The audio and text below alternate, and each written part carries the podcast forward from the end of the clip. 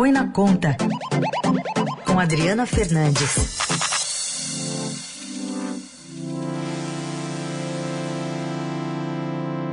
Para falar de economia, mas também dos impactos na política. Oi, Adri, bom dia. Bom dia, bom dia, Raíssen, ouvintes, todos da Eldorado. Bom, a gente está acompanhando o presidente Bolsonaro já faz algum tempo, fazendo o marketing político em cima dos preços dos combustíveis e agora, né, tentando mostrar que o preço caiu nos postos. Exatamente, Heisen. Um novo round né, na disputa eleitoral travado em torno da queda do ICMS dos combustíveis.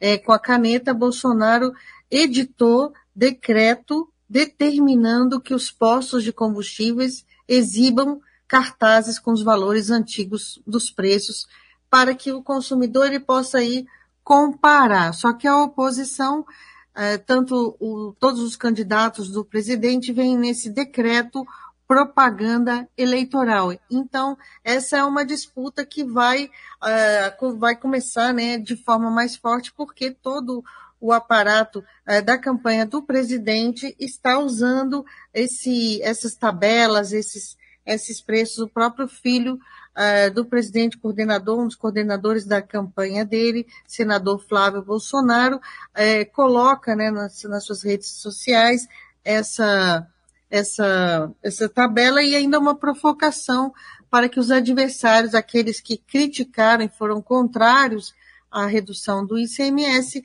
é, é, peçam então um valor, de, de forma irônica, né, peçam o valor antigo. Então é uma briga forte que vem pela pela frente vamos ver como que o Tribunal é, Superior Eleitoral vai se posicionar em relação a esse ponto e a esse decreto.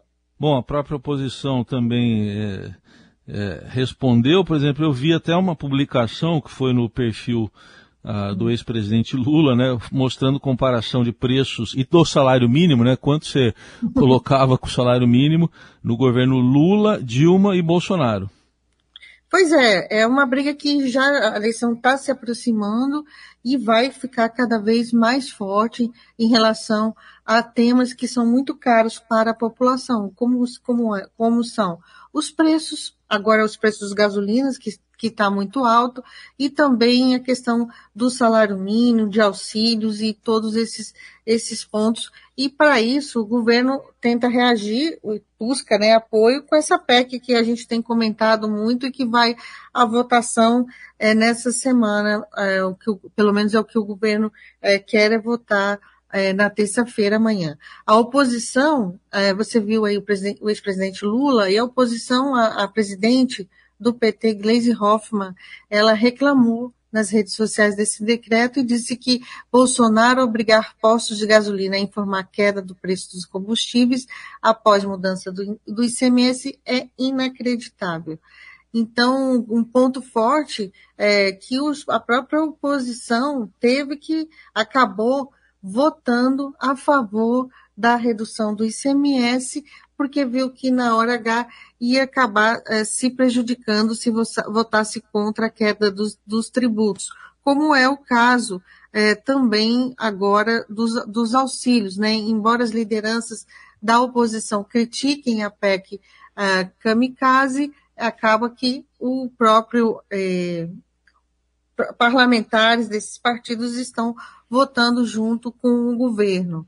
A maioria dos estados já reduziu o ICMS e os governadores que cortaram o imposto e que eram críticos agora estão capitalizando também a queda dos, pro, do, dos preços. O problema, Heisen, que é o que eu sempre tenho é, colocado, é como é que fica o Brasil depois de 2023 e isso o mundo político parece que não está se importando muito.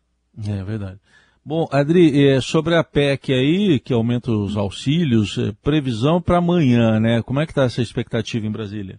Previsão para amanhã, é, teve, teve na sexta-feira, uma, na, na semana passada, né, na quinta-feira, uma obstrução forte da oposição, atrasou a votação, sem falta de coro, o governo, o presidente, os lideranças do governo e o presidente da Câmara, Arthur Lira, preferiram esperar e o script já está dado. É, vamos votar essa, essa PEC com todo esse prejuízo aí de, é, de atropelo, não só das regras fiscais, das regras eleitorais, das regras é, há poucos meses da eleição vão, vão despejar em torno de 112 bilhões de reais até o final do ano para, para essa eleição. Bom, a gente vai acompanhar toda essa, essa votação. Agora, uh, em termos de, aí de marketing, né, até que ponto uh, se diria que dá para chegar no eleitor isso aí, Adri? Lógico que a gente vai ter que esperar as pesquisas, né?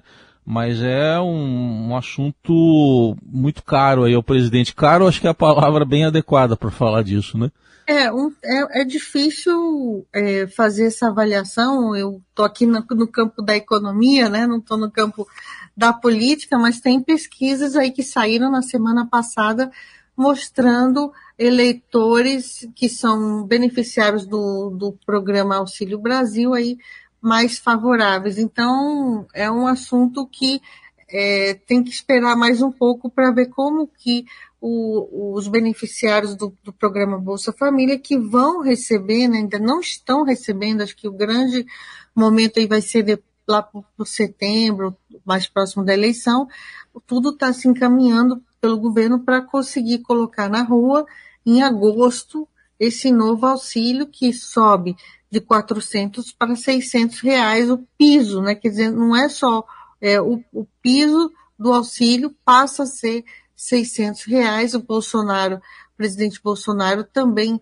assinou com mudanças para as, as mulheres, a mães solos, né, do programa, que, que, que segundo ele, ele falou isso numa, numa rede social, não se sabe ainda se, se tem algum, se tem nessa fumaça o que, que tem de realidade, tanto que a oposição já saiu dizendo que era fake news essa questão da mãe solo receber duas, o dobro, né, 1.200 reais, duas cotas, ou como a cota passa a ser 600, ela receberia 1.200, que é o mesmo valor lá do, do auxílio emergencial, quando o presidente teve sim aumento de popularidade, só que o cenário é outro, um cenário muito mais é, acirrado, né, politicamente, é, até que ponto o eleitor ele vai ser, abre aspas, comprado por esses benefícios é. sociais. Muito bem, Adriana Fernandes aqui com a gente hoje, ela está com a gente às segundas, quartas e sextas falando de economia aqui no Eldorado. Adri, obrigado, boa semana, até quarta. Até quarta, Raíssa, em todos os ouvintes.